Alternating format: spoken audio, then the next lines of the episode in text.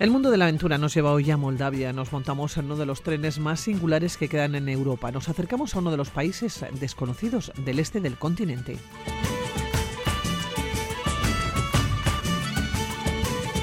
Y de Moldavia nos vamos al Cairo para visitar la ciudad de los muertos. Hablamos de una gran necrópolis islámica de origen medieval. Y en este fin de semana largo les proponemos un libro, El fabricante de recuerdos, un libro que nos habla de las peripecias del maravilloso viaje del fotógrafo ambulante Valentí Fargnoli, que a principios del siglo XX cogió su bicicleta y recorrió todo el estado. Comenzamos.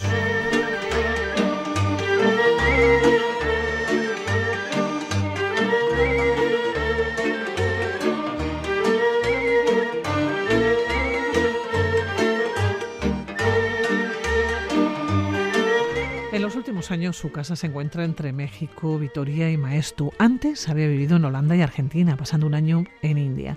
Vive de las letras, han dedicado a la crónica periodística y de viajes eh, con colaboraciones en proyectos publicitarios y con títulos tan interesantes eh, como Paisajeros, 20 viajes en tren y sus protagonistas.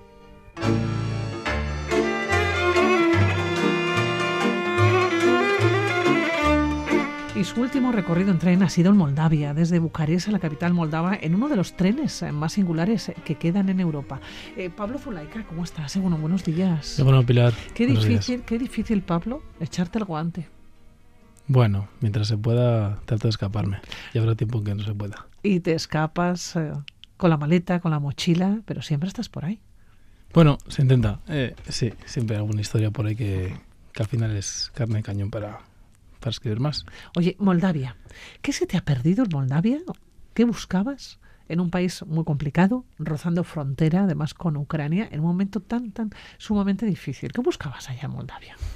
Lo distinto, yo creo, ¿no? Eh, siempre tratamos de buscar lo que no, de entender lo que no sabemos, acercarnos a los lugares que nos resultan un poco más más distintos y bueno, es un poco la puerta lo menos conocida de Europa tal, tal vez, ¿no?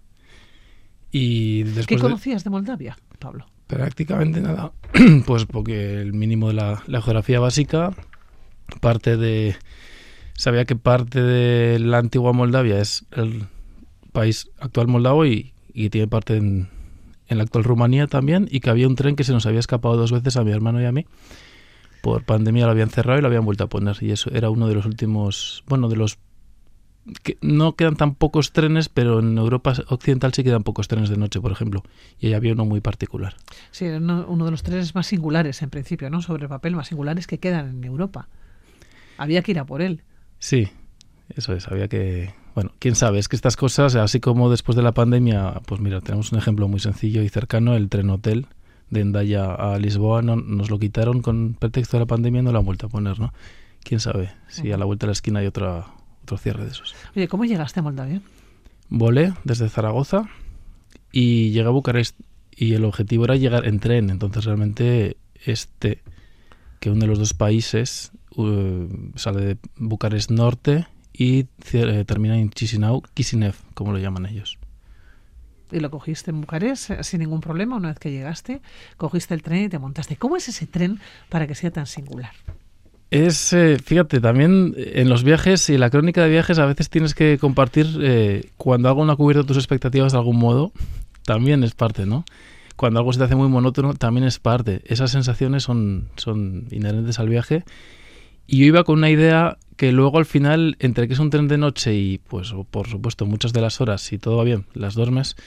Y luego, si no te toca una, una compañía demasiado jovial, demasiado que, que, dan, pues bueno, no suceden tantas cosas, o simplemente no compartes idioma, pues queda como al escribir el soliloquio, ¿no? Quedan tus impresiones, tus sensaciones, las cuatro palabras que has podido cruzar. El tren en sí es muy particular, eso es cierto, ¿eh?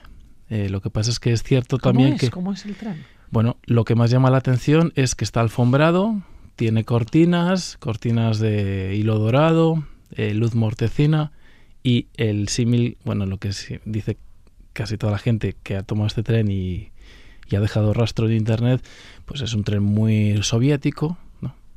Sí son vagones de la antigua URSS, eh, es el prototipo de vagón antiguo que hoy se puede ver en Rusia, imagino que cada vez menos, pero es que en Moldavia han quedado cosas que, bueno, parece que se les ha, que el tiempo se ha quedado un poquito ahí Estancado, quizás. De algún modo, sí, es un poco cliché también esto de otro tiempo, pero sí, sí es un viaje a otra era. De hecho, pues en la propia Moldavia y Transnistria, que es la región autónoma no reconocida por ningún país ONU, mmm, tienen incluso la simbología soviética en, actual, o sea, la, simbología vigente es la soviética, ¿no? Entonces, eh, da la sensación de que muchas de las cosas eh, que les representaron no, no, han cambiado y, y, de algún modo no han querido que, bueno, hasta el 91 formaba parte, ¿no? Moldavia de, la antigua URSS. Formaba parte y, aunque sea solo simbólico, el Partido Comunista Moldavo estuvo en el poder hasta 2012, si no me equivoco. O sea, imagínate. Eh, se junta nostalgia por por eh, que fueron parte de algo grande y pues con que viven de gas barato ruso a expensas de que les reduzcan o no porque hay un tira floja de algún modo parecido al de Ucrania, ¿no? Entre los proeuropeos y los que no querían separarse tanto de Sí, porque ¿con qué Moldavia te has encontrado en un momento como el que estamos viviendo ahora mismo? Una guerra, ¿no? Eh, desatada, bueno, una invasión de, Rusia hacia Ucrania. Estamos hablando de mm. un país, Moldavia, que está a escasos kilómetros, 100 kilómetros, eh, creo que de Odessa, ¿no? Del de, propio Ucrania. Sí, eh, de Tiraspol estuve en la franja de la izquierda del río Dniester, la orilla izquierda es Transnistria, ellos le llaman República Moldava de Pridnestrovia, porque usan eh, asimilan la, el nombre de Transnistria a la invasión rumana aliada de los nazis en la Segunda Guerra Mundial, entonces mm, repelen ¿no? ese nombre. Y ellos le llaman Pridnestovi, que básicamente significa junto al Dniester, Dniester ¿no? Esconde delante. Y, y sí, Tiraspol está a 102 kilómetros. Es, eh, no deja de ser alucinante que estás de, aquí a Donosti, ¿no? Sí, sí. ¿Qué sensación te dio? Porque, eh, bueno, ibas en tren, por cierto, ¿cuántas horas entre Bucarest, en el tren, eh? Bucarest y la capital? De, el tren hace 13 horas, o 13 y media, si no me equivoco. ¿Cuántos kilómetros? Muy pocos. O sea, en línea recta no deben ser más de 400.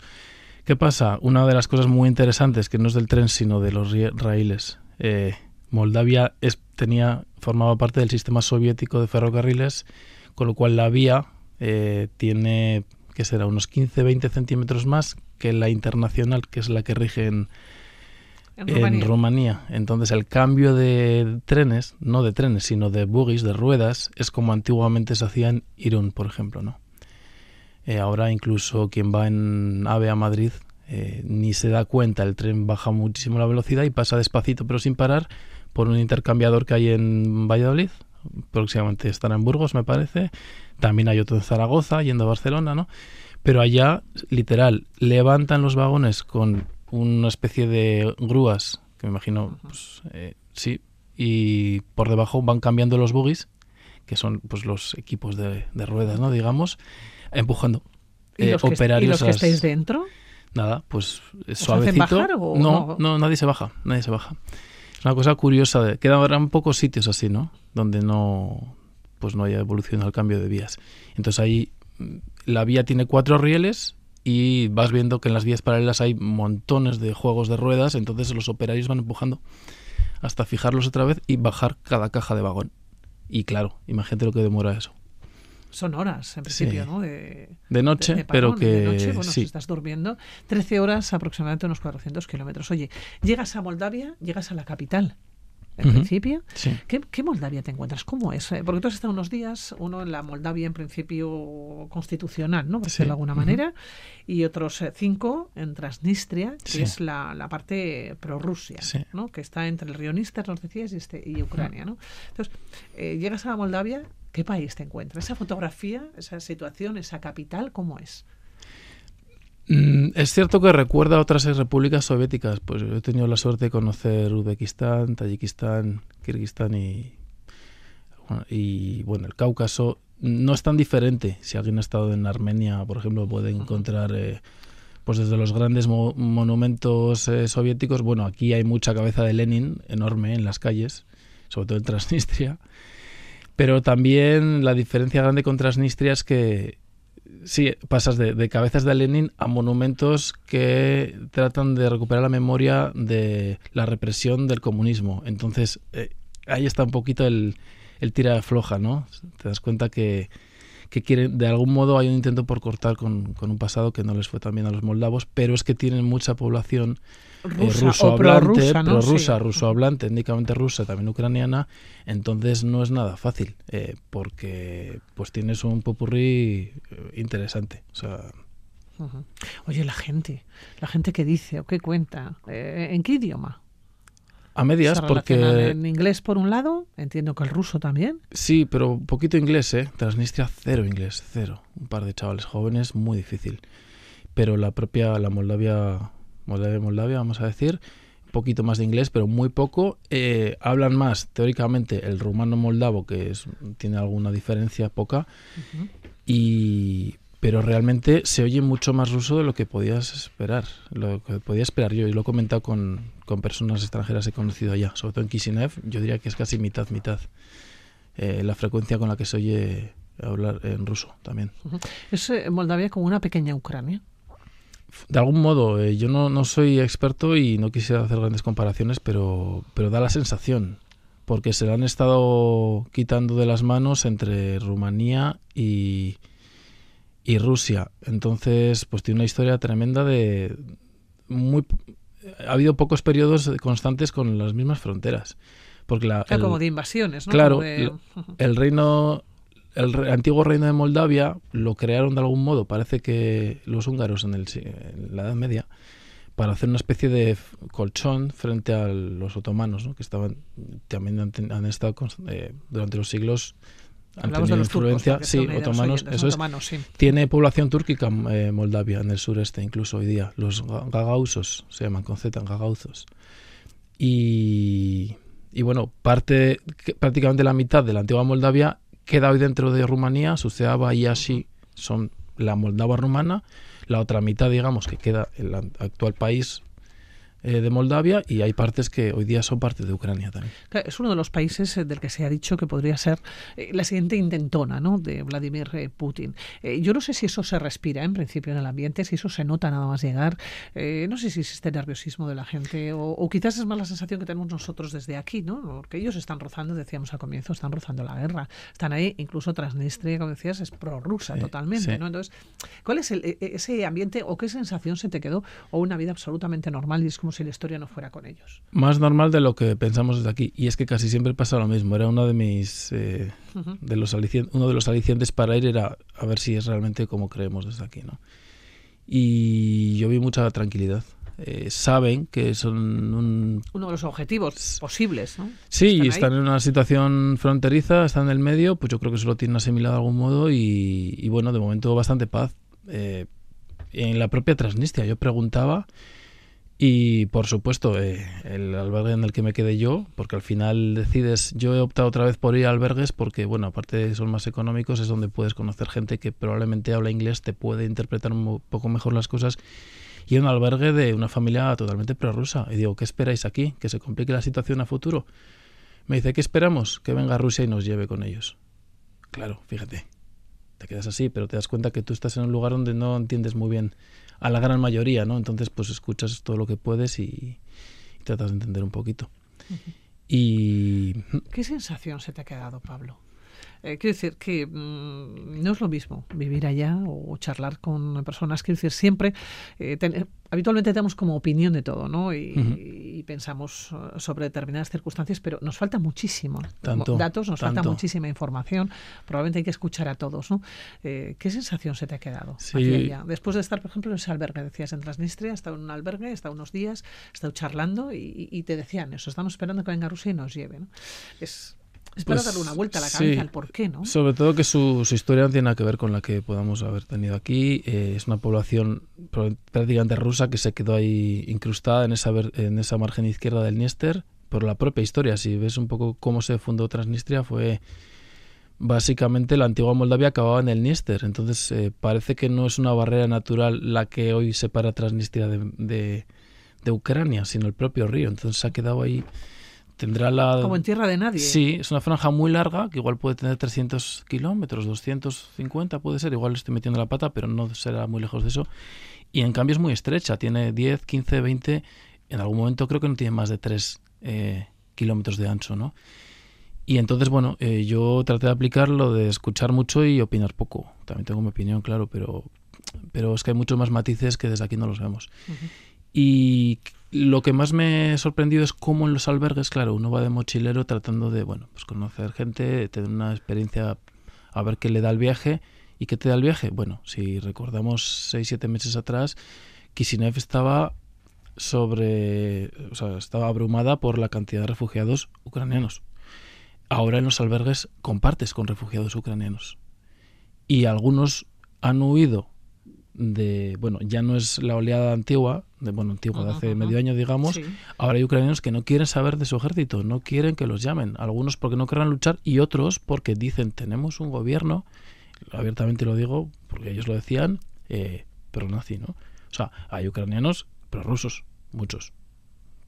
Entonces, no sabes si no quieren luchar porque no quieren estar en la guerra o porque no quieren, no se ven representados tampoco por ese gobierno que va a luchar contra lo que ellos se sienten, ¿no? Que en este caso eran pues prorrusos también. Entonces te ves una cantidad, una mezcla y que te recuerda que hay pluralidad y complejidad en, tras cualquier bandera, ¿no?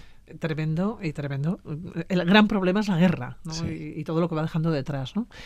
Y más en el siglo XXI, que no podamos llegar a ningún, a ningún acuerdo ¿no? y tenga que pasar todo pues porque la gente esté sufriendo y la gente esté muriendo. Eso es yo creo que lo realmente terrible, ¿no? El no poder llegar a acuerdos y no poder caminar en principio eh, eh, juntos. Oye, ¿volviste en tren?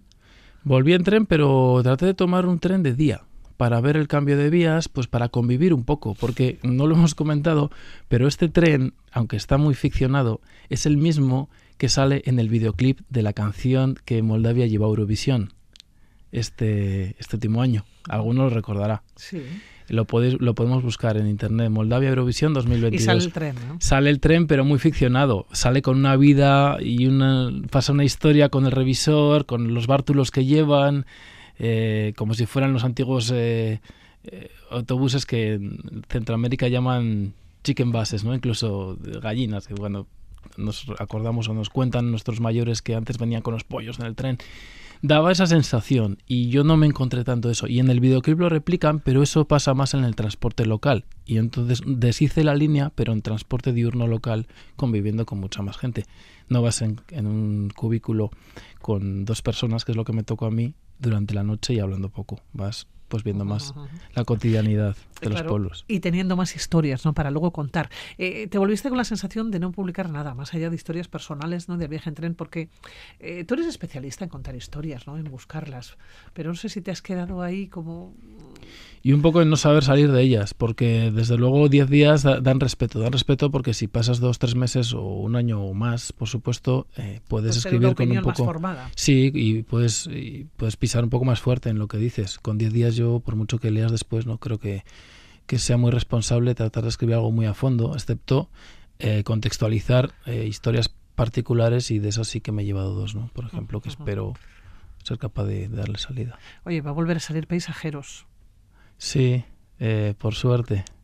Eh, se editó en 2019, lo editó libros.com, una editorial de Madrid que es pequeña y maravillosa.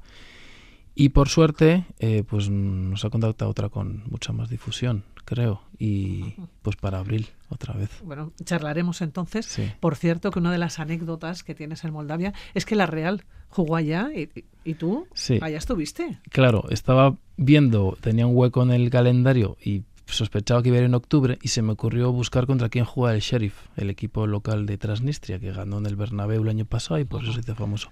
Bueno, pues jugaba contra la Real, allá.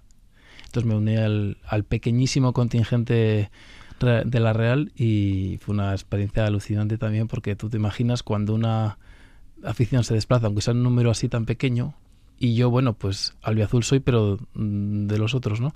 Del Alavés. Eso es. Pero bueno, pues eh, hay simpatía. Eh, compartimos aquí, yo creo que un apoyo mutuo que en el resto de, del país no se nos, pues igual no, no, lo llevan tan bien. Y yo vi de forma muy natural apoyar a la Real allá y, y fue magnífico. Sí, sí. Bueno, Pablo, tenemos que quedar otro día contigo para seguir charlando. Es un placer, como siempre, que hayas venido aquí a Radio Vitoria. Que te vaya muy bien.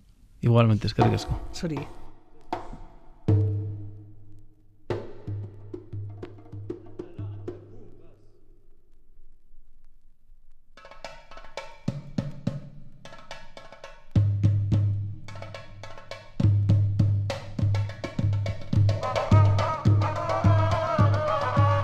Está situada a los pies de las colinas de Mokatan, al oriente del Cairo. Hablamos de una gran necrópolis islámica de origen medieval en la que se intercalan tumbas de diferentes épocas, desde humildes enterramientos de gente común hasta sofisticados mausoleos de la élite local. Hablamos de la ciudad de los muertos.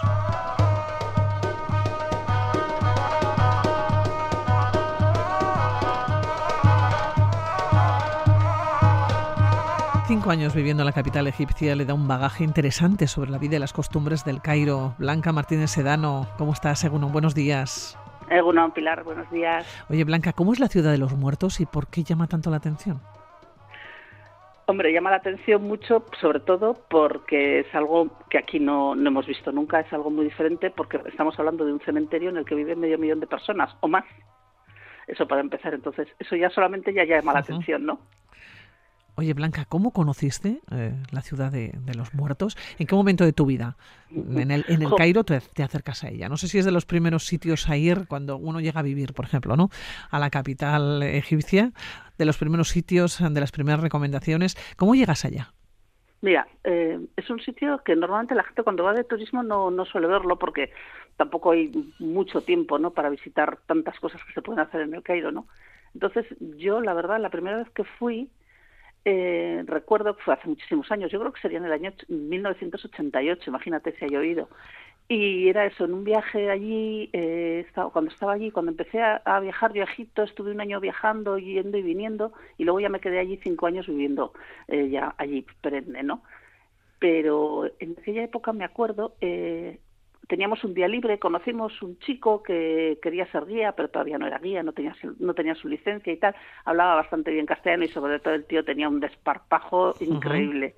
Y nos dijo, ah, pues eso, a un grupo y tal que estaba conmigo y tal, ay, pues si queréis, mira, os llevo a un sitio que la gente no suele ir y tal. Y nos llevó a la ciudad de los muertos, ahí le conocían mucho, yo él había vivido allí una temporada y tal, y la verdad es que fue una sensación, primero porque estás ves allí que no hay más turistas, claro, te vas a las pirámides, está todo lleno de turistas, te vas a otros sitios y de repente te metes allí, no ves ni turistas ni nada, ¿no? Y te va llevando allí por las calles, por las tumbas, ¿no? Vas visitando pues diferentes tipos de tumbas, lo que tú dices que hay tumbas desde muchos tiempos. Y es un cementerio que se utiliza como cementerio actualmente pero vive la gente. O sea, es que es un sitio muy curioso, es muy curioso de, visitar. Mm. Oye, ¿cómo, ¿cómo vive el personal? Porque se estima que entre medio millón o un millón de personas, ¿no? Es muy difícil cuantificar. Viven dentro de, ese enorme cementerio o de esos enormes cementerios. No sé si es la ciudad de los muertos, no sé si hay un único cementerio, hay muchos, ¿no? En los que yo leía que la línea que separa el ayer del hoy es notablemente delgada. ¿Cómo se puede vivir allá o de qué manera se vive? Pues mira, es que bueno, para empezar hay que explicar que el, tipo de cementerio es muy diferente a lo que nosotros tenemos, ¿no? Allí los cementerios, estos cementerios, esto parte de un cementerio de la época medieval que se ha ido desarrollando con los años y como te digo sigue utilizándose. Y es más, el que tiene una tumba allí son gente de clase media alta, los que tienen tumbas en estos cementerios.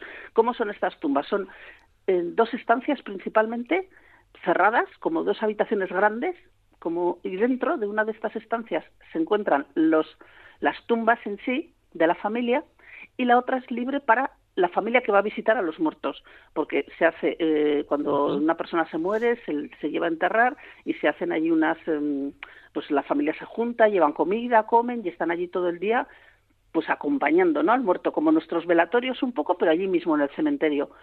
Y lo mismo se hace, creo que es a los cabos de los, no sé, los 33 días se vuelve a hacer lo mismo. ¿No? Y luego, bueno, pues hay gente que en los aniversarios y tal lo sigue haciendo. Entonces tú tienes dos estancias allí cerradas. ¿Qué pasa?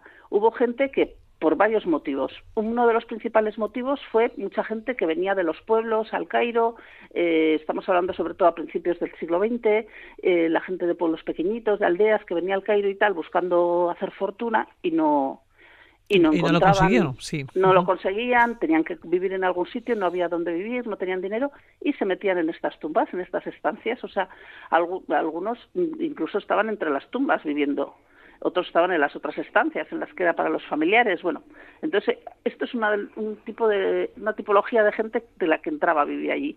Otra era gente que eh, huía de la justicia, pues ladrones y tal, que les buscaba la policía, tal, pues también se metían por allí porque por allí nadie entraba y ellos se metían y, esto. Entonces, claro, al final hay familias que ya llevan generaciones viviendo allí ¿Qué pasa? Que estas tumbas tienen unos propietarios. Entonces, los propietarios, yo he estado en tumbas y he visto que están en, en, un entierro, están los propietarios de la tumba con su muerto que lo están llevando ahí a enterrar, pero luego hay otra familia que no tiene nada que ver con ellos consanguíneamente que están allí viviendo. Entonces es curioso. Entonces hay una ley eh, que se llama algo así como la traducción sería como meter los pies que una vez que tú metes los pies, o sea, es una, una ley de, de ocupas, una ocupa, una vez que metes los pies a los Pero en tumbas, es, que, es que es curioso, ¿eh? En las tumbas o en cualquier sitio, la ley está en general. Tú una vez que metes los pies, o sea, que ocupas un sitio en 15 años, si no te han echado, ya no te pueden echar. Y entonces ahí como hay familias, eso, claro, lo que no pueden hacer es irse pero siguen viviendo los hijos y tal. Entonces, bueno, ha llegado un momento en que la ciudad de los muertos es una ciudad, realmente tiene sus negocios. Claro, allí no te vas a encontrar un Carrefour, por ejemplo, ¿no? Pero sí que encuentras tus pequeños eh, ultramarinos, tiendecitas esas que te venden cositas, encuentras... Y luego... Dentro del propio cementerio. dentro del cementerio hay hasta líneas de autobuses ahora ya que pasan por allí. Claro, ¿de cuántos kilómetros estamos hablando aproximadamente? Eh? Muchísimo. Es que, es que tú ten en cuenta encima que vive medio millón de personas, pero que es eh, ahí no hay alturas, ahí no hay rascacielos, es todo bajo, es todo plano todo es plano, en planta baja. Entonces, imagínate, la, extensión es enorme. Cuando estás, por ejemplo, en la zona del Mocatán, es un, el Mocatán, o incluso en la mezquita de Alabastro, que sí que es uno de los puntos que todo el mundo visita, porque es una mezquita súper bonita en, en la ciudadela, en una fortaleza que hay en el, en el Cairo, desde la mezquita de Alabastro se ve, se ve bastante, también está bastante cerca. Oye, eh, los habitantes del Cairo, ¿es un lugar al que habitualmente se acercan o no? Los habitantes del Cairo, no, no, no, la gente del Cairo no se acerca, a no ser que tenga que ir a, a, a entierros o algo así. Pero claro, este es uno, de, luego hay otros cementerios, muchos más y mucho más modernos, claro que este. Claro, estamos hablando de una ciudad. Pero bueno, ahí te encuentras gallinas y te encuentras de todo, ¿eh? O sea, te quiero decir que allí viven, o sea, es como dentro de lo que es la locura del Cairo y tal, tú te metes allí y aquello es como vivir en medio de un pueblo, o sea, pero medio millón de personas. Medio millón de personas, como bien dices, eh, con sus eh, propios establecimientos, pero también eh, rodeados de tumbas por todos los lados. Sí, sí, por todos los lados las tumbas. No, no molestan, los muertos no molestan. No, ruido Somos los vivos los que damos guerra. Ruido desde luego no hacen. Eh, por cierto, eh, Blanca, me decías que los habitantes del Cairo habitualmente no se acercan, pero ¿y el turismo? ¿Se acerca, conoce o tiene conocimiento, no? Cuando eh, se vende un viaje, tú conoces muy bien, ¿no? La venta de, los viajes. Cuando se vende un viaje al Cairo, ¿Se publicita de alguna manera la ciudad de los muertos o no? No, normalmente los viajes estándares que, vendemos y tal no, no se publicita porque son siempre tienes eh, bastante tiempo limitado en el Cairo para, para hacer excursiones y así, entonces no suele haber tiempo. Entonces, a no ser que vayas con un programa, que tengas unos días libres y tal, gente que pide viajes ya un poco más especiales, con tiempo libre y tal, entonces sí tendrían tiempo a hacerlo. Pero si no, ojo, es que es el Cairo, entre todas las cosas que se pueden hacer y se pueden visitar en el Cairo, y luego lo que cuesta llegar de un sitio a otro, porque es una ciudad caótica, es enorme, es una ciudad de veintitantos millones, con un tráfico horrible, entonces, claro, en el momento que tú, que tú te quieres ir de una parte a otra de la ciudad, es, tardas muchísimo. del centro del Cairo a la ciudad de los mm. muertos, aproximadamente, ¿eh? Aproximadamente, ¿cuánto eh, se puede tardar? Dentro pues, de ese eh, tráfico caótico, ¿no? Que nos decías. Pues en una hora normal, va, pues pues tardar del centro unos no sé, 20 minutos así, más o menos. Mm. Yo leía que visitar la ciudad de los muertos, eh, que supone adentrarse en una de las caras más fascinantes de la capital egipcia, ¿no? para apreciar mm. precisamente sus múltiples aristas, desde antiguas leyendas y misterios hasta auténticas joyas arquitectónicas encargadas por poderosos sultanes, ¿no? sí, sí, sí, claro, porque hay tumbas, o sea, hay tumbas que son de familias de familias reales, quiero decir igual no de reyes, pero sí de, de, familias del rey y de gente noble y tal. Entonces hay algunas tumbas que son verdaderos mausoleos, pero pero impresionantes. Hay hay, hay de todo. Estaba pensando pero todas, todas ya te hablo, lo que te he dicho desde el principio, todas de clase media alta. Hay luego, por ejemplo, la gente que tiene la, los propietarios de las tumbas, muchos permiten luego que la gente que vive eh, que vive en la tumba les dejan justo una zona al lado también para que cuando mueren sus familiares también enterrarlos allí la gente. O sea al final la gente que vive también muchos están ahí enterrados. Porque los dueños de la porque los dueños de la tumba se lo permiten que estaba pensando cuando nos hablabas de, de esas eh, de esas joyas ¿no? arquitectónicas, muchas de ellas eh, pues por familias de la realeza, ¿no? O por sultanes, ¿esas también están ocupadas? Porque no sé si se eh, distinguen. no, las joyas, joyas no. Además, hay, incluso hay alguna que había que coger hasta un ticket de entrada. Sí, que está protegida. Sí, hay algunas que están hasta protegidas y hay que pagar.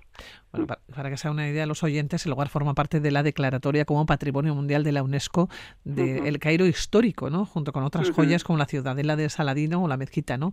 De Ibn y creo que, que, lo he dicho bien, ¿no? Ibn Tulun, sí. Eh, Tulun, sí. Es que, claro, eh, siempre la gente, cuando siempre todo el mundo relaciona, claro, Egipto con lo faraónico, ¿no?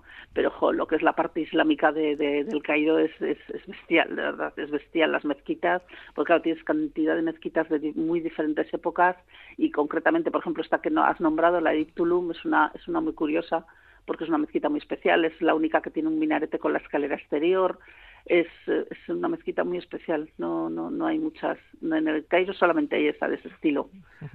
Oye, para aquellas personas que ahora mismo nos puedan estar escuchando, ¿no? Están planteando el acercarse a, a Egipto, concretamente al Cairo. Hablamos de un país, eh, yo creo, fantástico, con muchísima historia.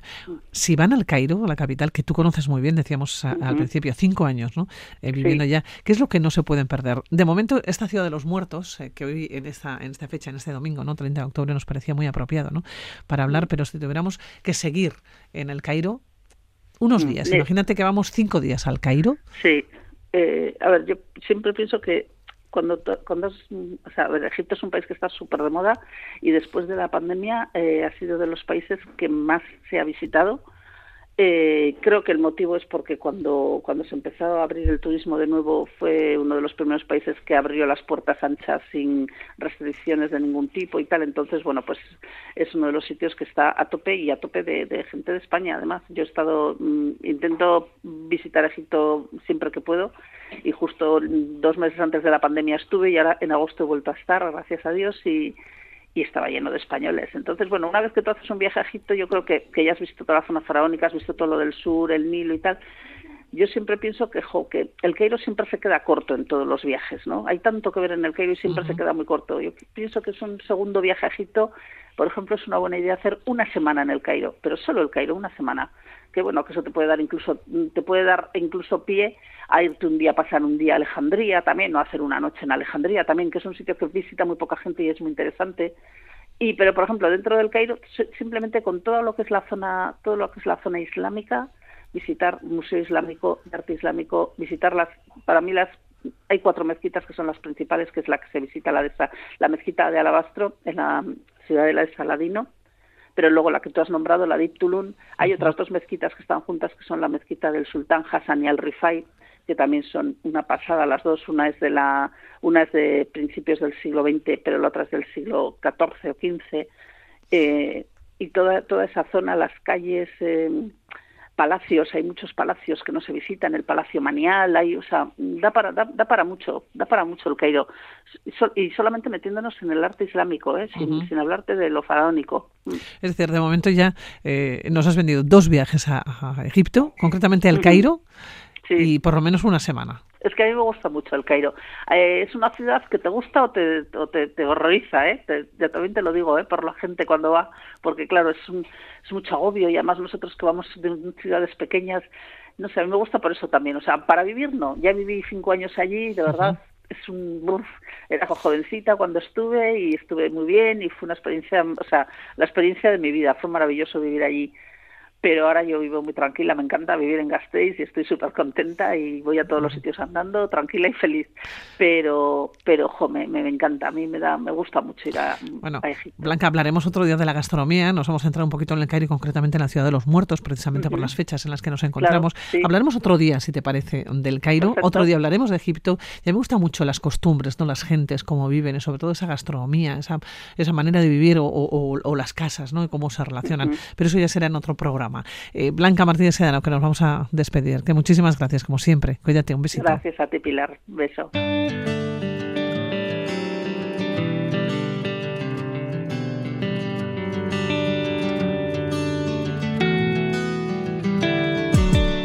Cada vez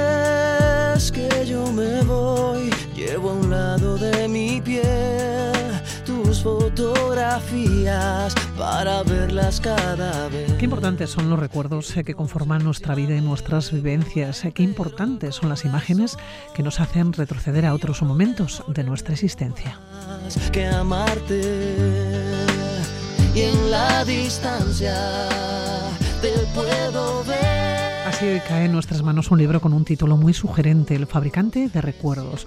Un libro que nos habla de las peripecias del maravilloso viaje del fotógrafo ambulante Valentí Fargnoli, que a principios del siglo XX recorrió el país retratando su gente y sus costumbres, en un momento en el que las fotografías empezaban a formar parte de la vida de las personas, capturando instantes irrepetibles y atesorando recuerdos.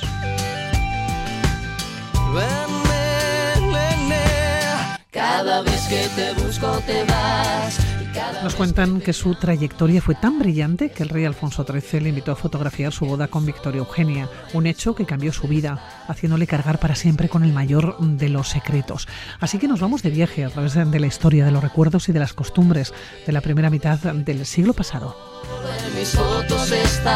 cuando hay un abismo desnudo que se pone entre los dos me valgo del recuerdo. Martí Gironel, periodista, licenciado en Filología Inglesa. ¿Cómo estás? Buen día, Egunon. Egunon, buen día, buenos días. Pues encantado de hablar contigo. Mira, y ahora no me ves, pero que los siguientes sepan que tengo eh, la piel de gallina. Sí. no, no, pues sí, sí, mujer, porque, porque es que todo lo que cuentas es, es muy cierto y es verdad. Y, y, a mí me emociona todo lo que eh, nos cuentan las historias que hay detrás de estas fotografías que hizo Valentín Fargnoli, ¿no? Y, bueno, poder hablar de ello contigo y compartirlo con los oyentes, pues me hace muy feliz, la verdad. Oye, eh, Martín, un personaje curioso, ¿no? Valentín Fargnoli. ¿Cómo llegas a esta figura y por qué la recuperas ahora? Pues mira, yo llego a Valentín Fargnoli primero a través de sus fotografías. Como es eh, normal, tú conoces la obra y luego llegas al, autor o a la autora, ¿no? Y, así sucedió en mi caso. Yo soy, eh, yo nací en un pueblo muy pequeño al norte de Girona que se llama Besalú, que tiene mucho románico. Y él, antes que nada, era fotógrafo patrimonial. Esto quiere decir que muchas de sus fotografías nos muestran el patrimonio de, Cataluña y buena parte de España, porque luego formó parte de, del elenco de fotógrafos que participó en el repertorio iconográfico de España. Pues bien, yo la primera vez que conocí una fotografía de Valentín Ferñoli fue de, un, de una portalada románica de mi pueblo. Y me quedé sobre todo con la firma, Ah, que era V. Fargnoli y el trazo era así un poco como trémulo. Más tarde, cuando me fui interesando por este personaje y por este hombre, ah, entendí por qué, ¿no? Porque él, ah, cuando revelaba las fotografías ya muy de madrugada, lo hacía, eran placas de cristal, tenía que escribir anotar en, lo que ahora conocemos como el pie de foto dónde estaba hecha la fotografía y el año, ¿no? Y luego firmaba. Y firma, todo esto lo escribía a mano y al revés con lo cual, y con poca luz, con lo cual era muy difícil hacer un trazo bien firme, digamos, de la, de la letra, ¿no? Y esto, bueno, fue una curiosidad que me llamó la atención, pero solo ah, con ver las fotografías e ir recuperando más, quise volver a, cualquier persona que conocía, que, tenía esta afición de coleccionar fotografías antiguas, pues preguntar, ¿tenéis fotografías de Valentín Fargnoli? Y luego me encontré con muchísimas distintas ah, de pueblos marineros, de pueblos de montaña, de gente, de, distintas maneras, con distintas perspectivas, todas muy originales y peculiares. ¿no? Y siempre pensé, mm, detrás de estas fotografías tengo que encontrar una historia para poderla convertir en un relato, en una ficción, en una novela y compartir todo lo que hizo este hombre hasta que al final, bueno, cuando, cuando dicen que cuando, cuando buscas eh, encuentras, ¿no? Pues así sucedió. Comienza el libro contando cómo llegan las fotografías inéditas de, Valentí, cómo va dando los pasos, ¿no? Para que dejen de estar escondidas. Claro, hablamos mm, de la primera mitad del siglo XX. Si hacemos historia, nos encontramos con una época muy convulsa, con muchos secretos y con muchos miedos. ¿eh? Sí, y con una situación que, aunque no lo parezca, desde la periferia, digamos, no desde los grandes centros como una Barcelona o un Madrid o, otras capitales, pues también se percibe este, este malestar general que hay, ¿no? Esta división entre la gente que tiene mucho poder y tiene mucho dinero y la gente humilde, sencilla, que tiene que trabajar muchísimo para sacar adelante a la familia. Eso también él lo va percibiendo y también diría que lo va mostrando en sus en sus fotografías no ah, me interesaba poder contar lo que pasaba en aquellos primeros 40 años del siglo XX y hacerlo a través de esta mirada porque él tuvo la suerte de poder alternar con eso, ¿no? Con, con gente sencilla, pero también con aristócratas, políticos y gente de poder, con lo cual nos da un, un abanico muy amplio, muy ancho y por lo tanto muy representativo de aquella sociedad y vemos lo que estaba sucediendo delante de nuestros ojos solo con repasar algunas de sus uh, bonitas fotografías. Claro, eh, Martí, enseguida vamos a contar quién era, ¿no?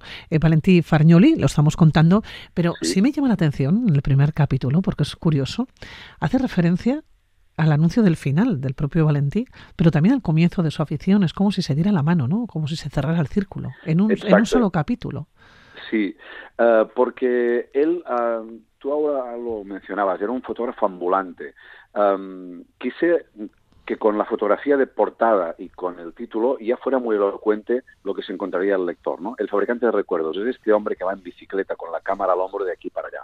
Él tuvo muchos, accidentes, muchos accidentes yendo de aquí para allá con bicicleta uh -huh. y luego de, de resultas de un accidente que nunca se curó bien, eh, él es consciente de que se está muriendo, que él está corcomiendo un, un, un mal uh, por dentro de, de su sí. cuerpo, ¿no? Y lo que quiere hacer es, antes de irse de este mundo, ya que él siempre ha ido inmortalizando a toda la gente y en muchos lugares y muchos sitios, pues él quiere que su recuerdo um, quede fijado uh, en la memoria de, de, los que lo van a, a, a sobrevivir, ¿no? Y es por eso que se presenta Um, la tienda del que fuera su ayudante durante tres años, un fotógrafo que también existió en Girona y que trabajó junto a él, y le, le confía una caja llena de fotografías que la mayoría son inéditas. Que nadie las ha visto, ¿no? Sí. Exacto, es. exacto. Y esto forma parte, digamos, un poco también de la leyenda de este hombre. Este hombre, como tú bien decías en la introducción, tuvo la gran suerte de poder obtener un permiso real de Alfonso XIII, el rey, para uh, asistir a la boda que el 31 de mayo de 1906 tuvo lugar en Madrid, uh, donde bueno, uh, se, se, casaron finalmente Alfonso XIII y Victoria Eugenia de Battenberg. Una boda muy accidentada. Claro, ahí voy, ¿no? Una boda que pasó a la historia uh, no solo por el hecho de, de, de ser el, el, el, rey que se casaba, sino porque uh, fue interrumpida por un sangriento atentado protagonizado por un anarquista catalán que se llamaba Mateo, Mateo. -huh. Exacto. Luego, la pregunta es, tú eres un fotógrafo, vives de hacer fotografía, de hacer postales. Uh, la fotografía es lo que te da tu, tu sostén para, tu, para ti y para tu familia. ¿Por qué estas fotos no las hemos visto nunca? ¿Por qué unas fotos históricas como estas nunca han visto la luz? ¿Y cómo se explica que al cabo de cinco días, esto pasa el 31 de mayo de 1906, pues a primeros de junio de 1906, vemos a Valentín Farnioli, lo encontramos en Buenos Aires, en Argentina. Desaparece de España durante dos años y preguntas, ¿por qué? ¿Que había alguna cosa que tenía que ocultar? Uh, se estaba, uh, bueno, mm, estaba um, alejándose de alguna cosa que para él era, digamos, peligrosa. Sí, complicada. Yo, uh -huh. Sí, yo hablé con, con, las gentes que han estudiado su obra y, y, han conocido también su trayectoria vital y personal, y les expuse ¿no? mis, mis dudas. Dije, ¿no será que este hombre quizás uh, tenía alguna relación, alguna conexión con Mateo Morral y con todo este grupo de anarquistas, porque si no, ¿por qué actúa de esta manera? ¿Por qué, insisto, un hombre que vive de la fotografía y que, y que siempre fue muy bien recibido donde, donde llegaba, no hace conocer este material?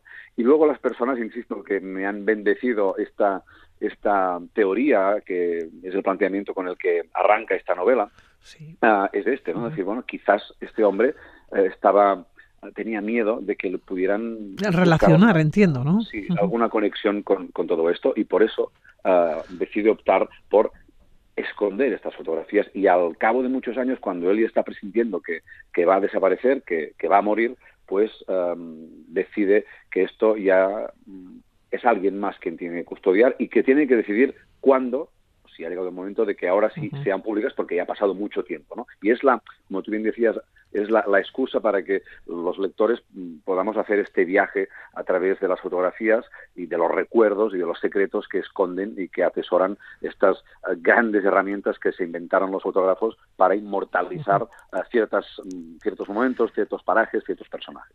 Bueno, es un libro que es muy entretenido, es muy ameno, se lo tengo que contar a los oyentes, sí. Es muy fácil, además, de leer, vas pasando los distintos capítulos, porque además quieres saber más, ¿no? Te quieres encontrar con esas situaciones, en principio, complicadas que desde el principio, ¿no? Se van, se van viendo venir de alguna manera situaciones complicadas, ¿no? Con esas amistades que después van a entrar, ¿no? En el mundo de la historia, como es el caso, hemos mencionado, ¿no? De Mateo eh, Morral, del artista Mateo Morral, de esa fotografía que quizás, ¿no? Eh, pudo estar ahí. Pero en cualquier caso, ¿quién era Valentí Farnioli? Después de tanto estudiar, de buscar, de preguntar, ¿no? de analizar las fotografías, cuando llegas al final del libro, cuando lo cierras, eh, Martí, tú que le conoces muy bien, ¿quién era Valentí?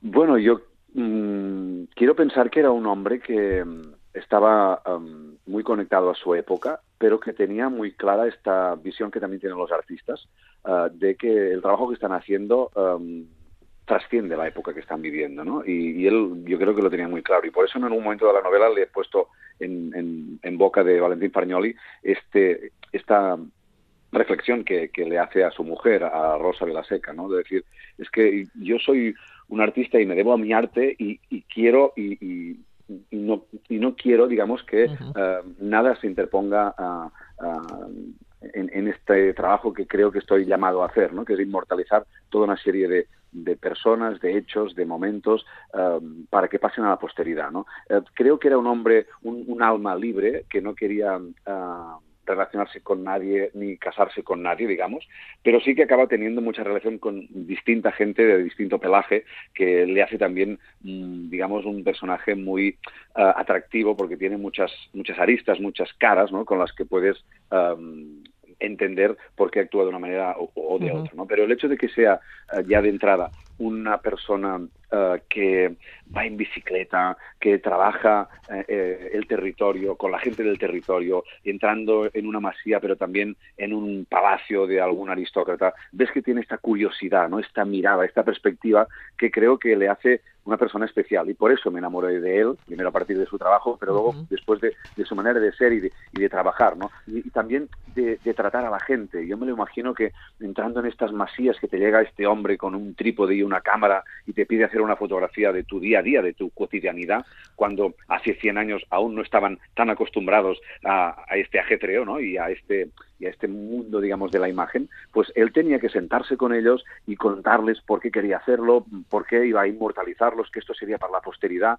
Me lo imagino hablando con la gente, ¿no? Y haciéndose amigo de la gente. Y cuando ya había llegado a este nivel de confianza, pues no, no quizá aquella tarde, pero quizá al cabo de un par de días o un par de semanas, cuando volvía a aquel sitio, pues, hey, se daba a conocer, he vuelto, ah, pues sí, tú, tú mismo. Se metía por allí, hacía una foto como quien no molesta y por lo tanto hacía, hacía pasar a la gente a la historia casi sin, sin que ellos eh, tuvieran constancia y conciencia de ello. ¿no? Y para mí era un, era un hombre que, que tenía que contar su historia y a partir de él homenajear a los fotógrafos y a las fotógrafas que han hecho uh, de la fotografía esta gran herramienta para contar uh, nuestra historia. Uh -huh.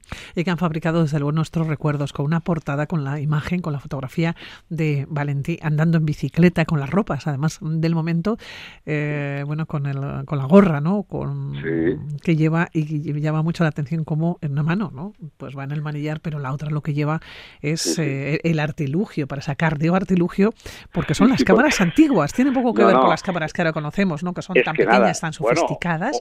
Bueno, una cámara que se la hizo él incluso, ¿no? Exacto, exacto. Es que por eso cuando, cuando yo intentaba um, en una frase condensar la novela, decía que era una novela, para mí, una historia épica y heroica, porque cuando ves cómo trabajaban y cómo era, eh, eh, digamos, eso, ¿no? Lo que decía del artilugio, el artefacto este que llevaban sí. de aquí para allá, evidentemente hay, hay una épica, hay cierto heroísmo en subirte mmm, en, al monte más alto para hacer una fotografía a un santuario o a una fiesta que sea popular que se celebra allí y llegar todo de una pieza y luego solo con seis, porque solo tenía seis posibilidades, tenía solo seis cristales, seis placas de, cristal para hacer el reportaje, ¿no? Imagínate uh, el, el, los nervios, el estrés y luego volver de noche con una luz de carburo colgada del manillar, otra vez deshaciendo este camino, pero de noche, y llegas a tu casa y te tienes que poner a revelar. Un revelaje que también era, bueno, muy artístico, muy artesanal.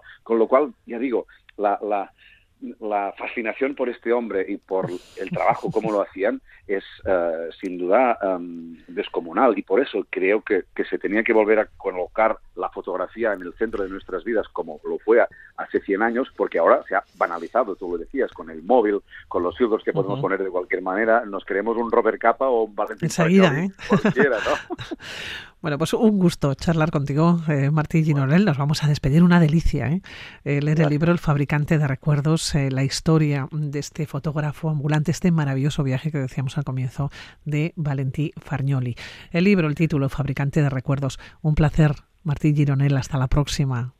Gracias, Pilar. Un saludo. Un saludo.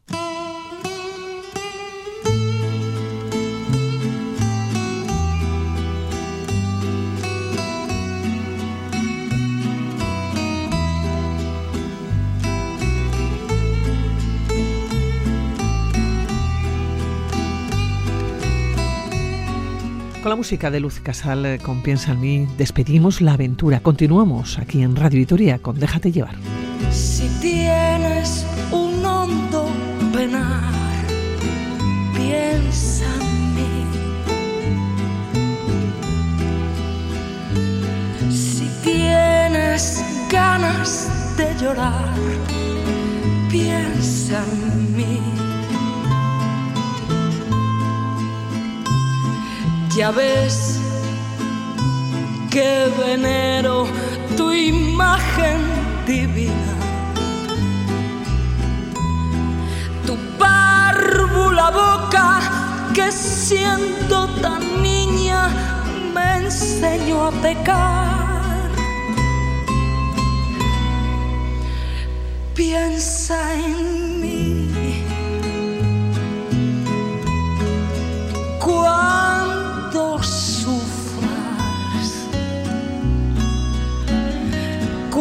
Cuando llores también piensa en mí.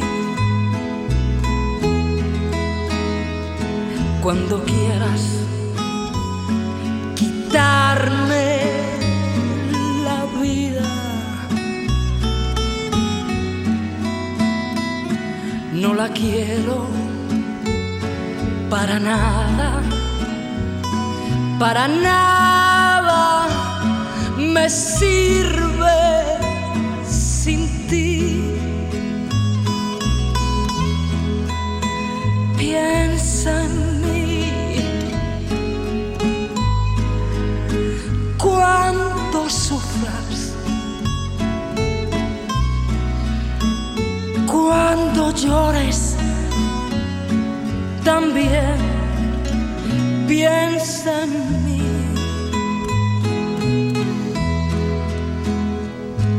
Cuando quieras quitarme la vida, no la quiero para nada, para nada me sirve.